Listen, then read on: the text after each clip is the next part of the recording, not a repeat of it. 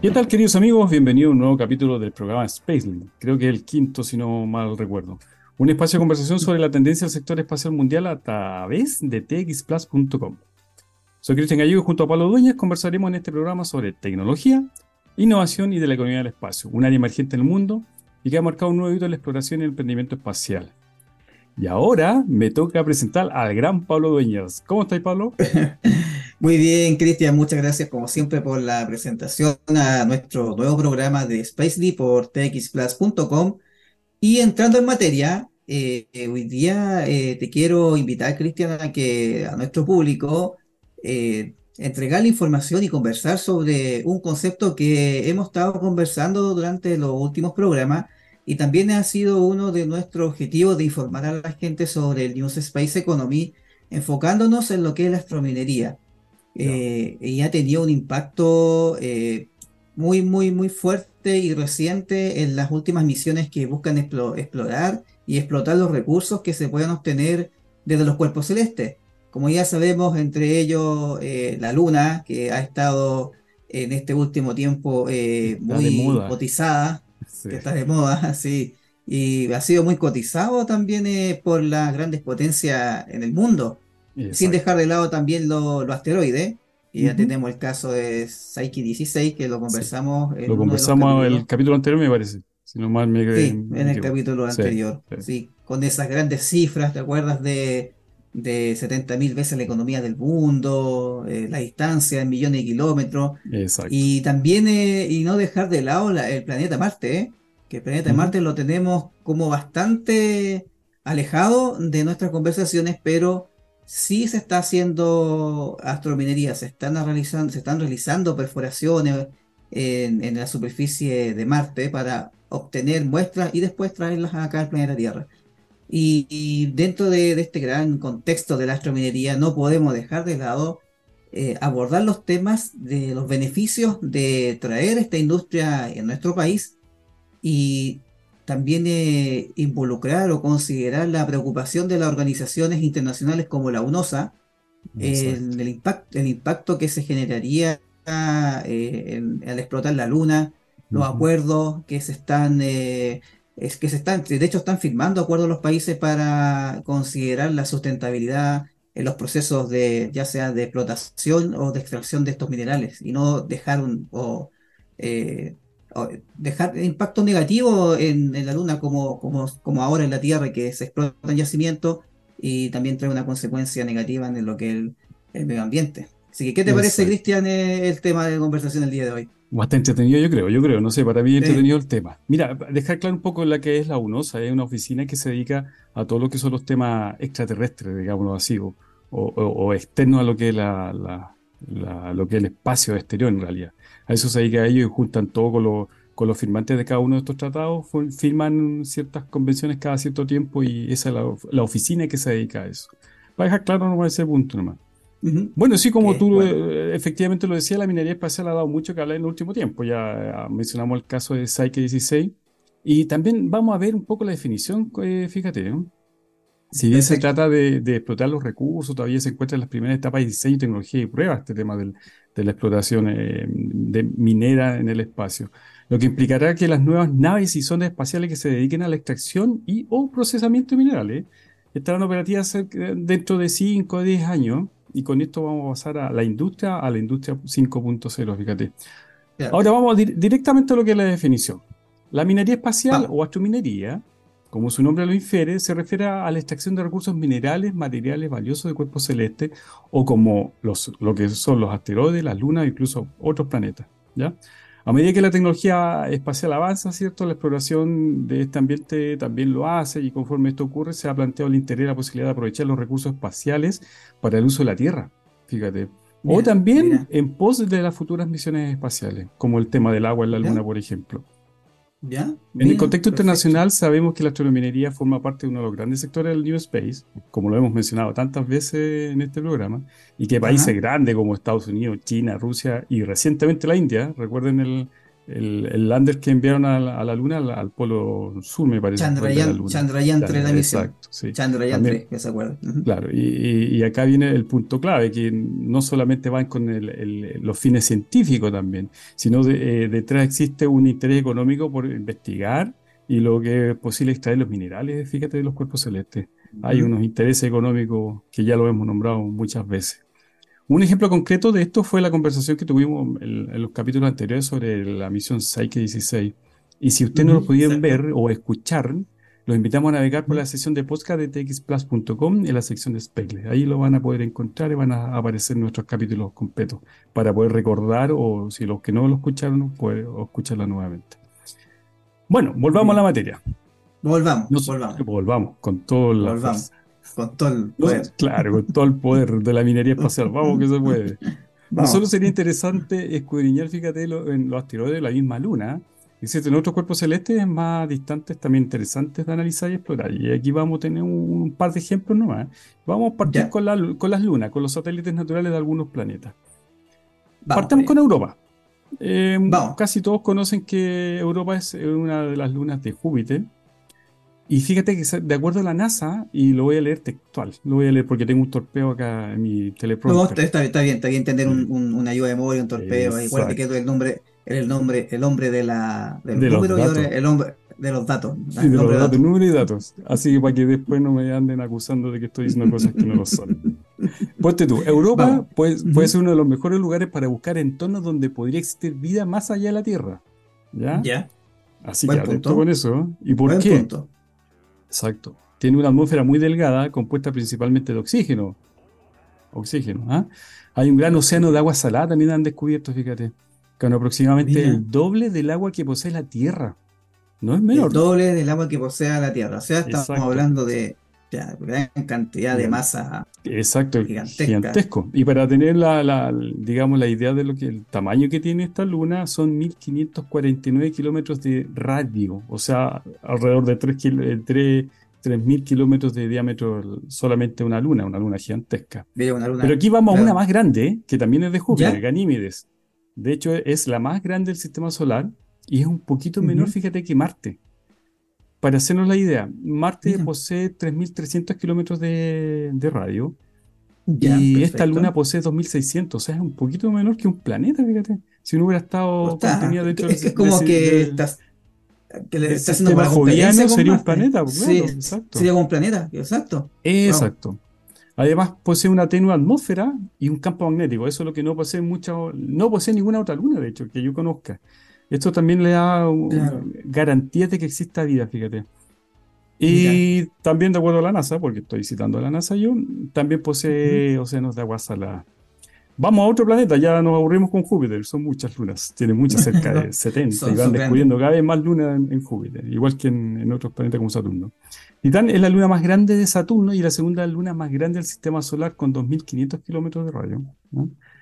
Los mares de hidrocarburo de Titán son los únicos cuerpos líquidos estables en la superficie del cuerpo celeste, fíjate, aparte de la Tierra, o sea, aparte de las grandes masas que tenemos nosotros como planeta, en Titán eh, existen los grandes yacimientos. Pero es queda muy lejos. ¿Volvamos a la Luna mejor, Pablo? Sí, sí, sí. Más Houston aquí, Houston aquí la Luna, en vez, de Houston, en vez de Houston aquí la Tierra, Houston aquí la Luna. Volvamos a la Luna que está más cerca, como dices tú. Ahí son, eh, la distancia es menor. ¿Sabes por qué? Porque la Luna ha sido el referente también de las últimas investigaciones y exploraciones con el proyecto Artemis, Chandrayaan 3, que también lo mencionamos previamente. Y ahora eh, la pregunta que todos se hacen en realidad es, ¿por qué explotar la Luna eh, si la Tierra existen los recursos? O, muchas personas o creen que es imposible hacerlo por los costos que involucran. Y aquí queremos hacer una gran, una gran aclaración. ¿ah? Eh, si bien en la Tierra existen minerales, de, hecho los minerales estratégicos o mal llamadas tierras raras, eh, eh, son recursos, claro, son recursos eh, no renovables o que serán escasos en algún minuto. lo que es la exploración de yacimientos o el descubrimiento de nuevos yacimientos hace también que aumente el incremento de la producción y que estos recursos se vayan agotando. Y por esta razón y otras más, se está pensando en explorar o en ir en otros lugares para evitar, por un lado, sobreexplotar el planeta y por el otro, no impactar eh, negativamente el entorno en el cual nosotros estamos viviendo. Eso es una gran, eh, una de las grandes eh, eh, referencias o, grandes justificaciones de por qué se quiere explorar en la, Luna, por ejemplo, y, no seguir explotando los recursos acá en la Tierra, que también es parte de lo que es la revolución 5.0, de ser después una, una, una, civilización que explore, después conquistar y después habitar, eh, por ejemplo, con, a través de, construcción de infraestructura en las bases lunares y posteriormente ir a colonizar el planeta Marte, que eso, como siempre lo hemos dicho, es el paradigma de que existe, eh, eh, no en el mundo, me refiero aquí específicamente en nuestro país, que es algo que todavía piensan que solamente se dan en las películas. Y es claro, que algo futuro, que es lejano, muy lejano, pero está ahí mismo, a la vuelta de la esquina. Sí, Exacto. Bueno, y otro punto importante eh, de la gran pregunta, ¿por qué ir a la luna si es tan caro? Todo lo contrario, eh, eh, en lo que los costos hay una variable muy importante que genera o hace que los costos del viaje aumenten o disminuyan y, es la gravedad. ¿ya? Esta es la gran componente de la variable que, hace que, las, que, los costos aumenten o disminuyan. Y eso lo ha adicionado también empresas como SpaceX. Eh, y aquí voy a nombrar una empresa japonesa que no es muy conocida, pero investigándola bien, ellos tienen una serie de misiones con diferentes módulos o lander para aterrizar en la Luna y se llama ES-Space o E-Space. Space. ¿ya? Eh, claro, E-Space de Japón, una empresa japonesa, una startup japonesa con mucha ya, han levantado una gran cantidad de capital, hay alta inversión. Oh, y hay una misión, hay una misión que se llama eh, Hakuto-R, Hakuto. Ahí después eh, la pueden buscar los, eh, ahí los, seguidores o la audiencia de TX Plus para que se interioricen y visualicen el detalle de esta misión. Y ellos bueno, demuestran que quieren poner en órbita vehículos para llegar a, la Luna y son viables en el mediano plazo. Así que han tenido, de, hecho, tienen ya diseños, tienen módulos, tienen ya infraestructura y, y el regreso, eh, eso, eso, es por una parte de lo que es la, el, Hakuto R, la misión que va a la Luna, y volviendo a, lo que es el, regreso ya, porque supongamos que esta gran empresa, SpaceX u otras más, llega, llegan a la Luna, ¿cierto? Llegan, tienen su lander, el costo es relativamente, digámoslo, alto para que la gente lo comprenda, eh, pero ahora pensemos en el regreso. ¿ya? El regreso eh, de, la Luna hacia la Tierra es más barato por la microgravedad. Que presenta, que presenta dicho cuerpo celeste. menos combustible para lanzar. menos combustible, exacto, menos combustible. Exacto. Pero ahora la pregunta que se puede hacer también es que ¿de dónde yo obtengo el combustible desde la Luna hacia la Tierra? Y aquí viene otro lado de, de, la ciencia y la tecnología del New Space. Eh, este combustible eh, se puede obtener de la misma superficie de la Luna. El agua, por ejemplo, se puede emplear como combustible. Claro, se pueden separar los elementos que componen el agua y el, el oxígeno, hidrógeno, intercomburante, el oxígeno. Exacto. Ah, muy bueno. Exacto. Y ahí se puede generar un, sistema de combustible y se puede emplear también este suministro que es imprescindible para retornar al planeta Tierra. O también se puede, puede, ser utilizado para los viajes que se realizarán más allá, en el contexto de esto de, asentar bases lunares y de ahí posteriormente dirigirse al planeta Marte. Por eso mm, que las grandes empresas ya están, ya están mm. diseñando y están probando, vamos a mencionar de nuevo el caso de SpaceX, no estamos haciendo publicidad de SpaceX, a, Starship, es la gran nave, pero esa es la gran nave logística que creo que, no me acuerdo cuántas toneladas, pero sí y una gran capacidad de, de transportar de toneladas en lo que es logística. Entonces, teniendo esta base ya sentada en la Luna y utilizar estos mismos, estos mismos suministros desde, que se extrae de la Luna hacia, eh, hacia el sistema combustible, podría generarse ya lo que es el transporte logístico utilizando eh, los elementos que noblemente la Luna puede pueden entregar. Claro, hay varios elementos también para construir, y de hecho, allá. Mm. Claro. Y, también el, eh, como lo, lo, mencionamos al principio, Cristian, la Luna, también existen los minerales estratégicos o las, o las mal llamadas tierras raras. Eh, por ejemplo, ah, tal lo paladio. eso de buena fuente. lo, lo, aprendimos ahí. no son tierras raras, no son ni tierras ni raras. de ahí recibimos un, buen, recibimos un buen consejo de una persona que nos aconsejó. Eh, de, no llamar tierras raras a los minerales estratégicos. Ya entendimos cuál es el concepto. Eh, ahora, eh, dentro de estas tierras raras está, por ejemplo, el paladio, oro, platino y rodio, que tienen un gran valor comercial y tecnológico en nuestro planeta. Y, también que se estima que, que se encuentra en grandes cantidades de otros minerales como el aluminio, el hierro, el titanio, reserva enorme de ello 3, una fuente importante de energía que servirá como combustible para la fusión nuclear. Y como dato, aquí Cristian, eh, tú me puedes corregir porque tú eres el nombre de dato. Mira, el dato que tengo acá es el costo de producir un litro de, este gas, estamos hablando de, lo que es el helio 3, el laboratorio es de 5 mil dólares. Ahí tú me puedes corroborar el, el litro. Tú me puedes corroborar ese dato. y, y, eso, ¿cuál es lo, importante de, saber de, la, de estos conceptos de minería? Que si bien la, la tecnología y la metodología en esta ciencia de la astrominería es muy similar a las faenas y procesos que se realizan en los yacimientos mineros aquí en la Tierra. Y ese tema de los detalles y de los que el próximo tema de conversación en el siguiente bloque, ahí lo vamos a, conocer con, con, mucho más detalle e información, porque ahora lo queremos invitar, como siempre, a escuchar de excelente, muy buena música. Esto es Dragula de Rob Zombie, aquí en Spacely por txplus.com. Medio tema, ¿eh? ya. Ya regresamos con nuestro segundo bloque de conversación del programa Spacely por txplus.com. Y tal como mencionamos en el bloque anterior con respecto a la astrominería, el tema que estamos abordando hoy día, los procesos productivos de explotar recursos en la Luna, asteroides u otros cuerpos celestes son similares a lo que existe hoy en la Tierra, fíjate, Pablo. Ya, si de qué trata. Exacto, si lo, mencionamos por, por proceso, si lo podemos llamar así, existe lo que la prospección, la exploración, evaluación del proyecto, que tiene que ver con el estudio de factibilidad, el desarrollo y construcción, producción, explotación, ¿cierto? Y al final cierra la faena, que es muy importante también, que eso también se está viendo futuro sobre los cuerpos celestes. Pero hasta ahí no más llegamos con la semejanza. ¿ah? Eh, es otra cosa que hay que lidiar con lo que es la gravedad de otros planetas u otros cuerpos que tienen microgravedad. Los mismos rayos cósmicos, fíjate, acá nosotros tenemos esta cobertura que nos protege de esos rayos la superficie y la microgravedad, como lo habíamos mencionado. Ahora imagínense llevar a cabo todos estos procesos en la Luna u otros cuerpos celestes.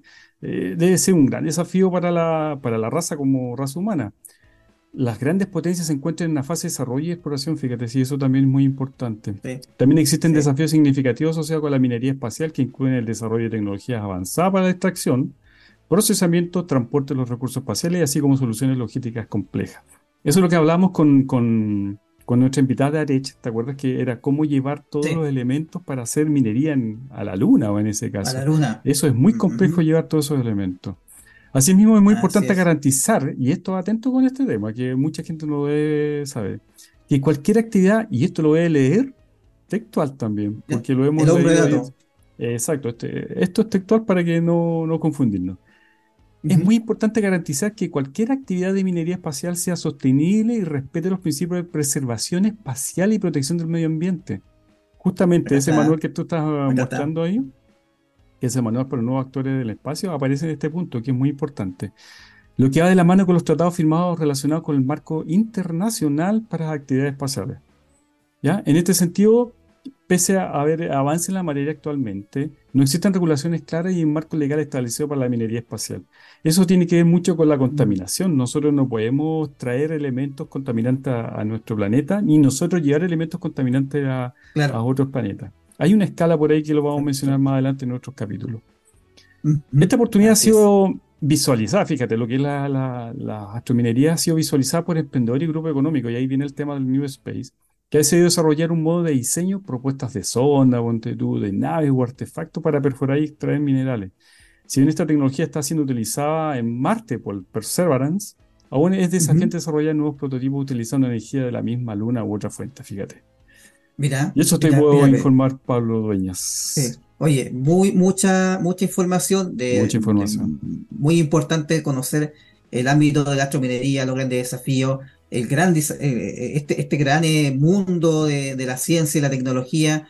Y, lo más, digamos, lo más importante es ahondar cómo se va a realizar este tipo de minería espacial. como lo decías, si no tenemos un lugar para almacenar, para sentar una base, o simplemente algo, algo, bien, bien sencillo para que los mineros espaciales descansen. Entonces, son muchas cosas que hay que evaluar y que también hay que eh, prever en, el futuro. Eh, la arquitectura, los diseños, los sistemas de propulsión, la, la, cadena productiva minera, que también es importante para, eh, para extraer o explotar los yacimientos. Es por eso que la astrominería es una labor que no solamente será desarrollada por una especialidad, acá convergerán muchas áreas de manera transversal, desde la psicología. Transversal a todo, exacto. Sí hasta la comida y lo que beberá en el espacio. Mm. También hay que considerar esas variables. Así Atento con eso, ahí. ¿Ah? sí, sí, ahí, tenemos algo, un elemento vestible para, para que nuestros mineros espaciales puedan, puedan ahí disfrutar. Eh, así, Cristian, y lamentablemente eh, sé que el tema es muy entretenido, tiene mucho, muchas áreas que abordar, pero llegó la hora de despedirnos. Y como siempre, los vamos a dejar con, buena música, con gran talento acá eh, de, invitados. Entonces, eh, los dejamos para hacer el programa con este tema que es The Creed con My Own Prison. Gracias por acompañarnos y nos veremos pronto en un próximo capítulo por txplus.com. Adiós. chao, que estén bien. Nos vemos en el próximo capítulo. A vamos a completar algunas cositas que dejamos de lado en este capítulo sobre un tema muy interesante que es la minería espacial. Ya, que estén bien, nos vemos. Que estén bien, chao, chao. Adiós.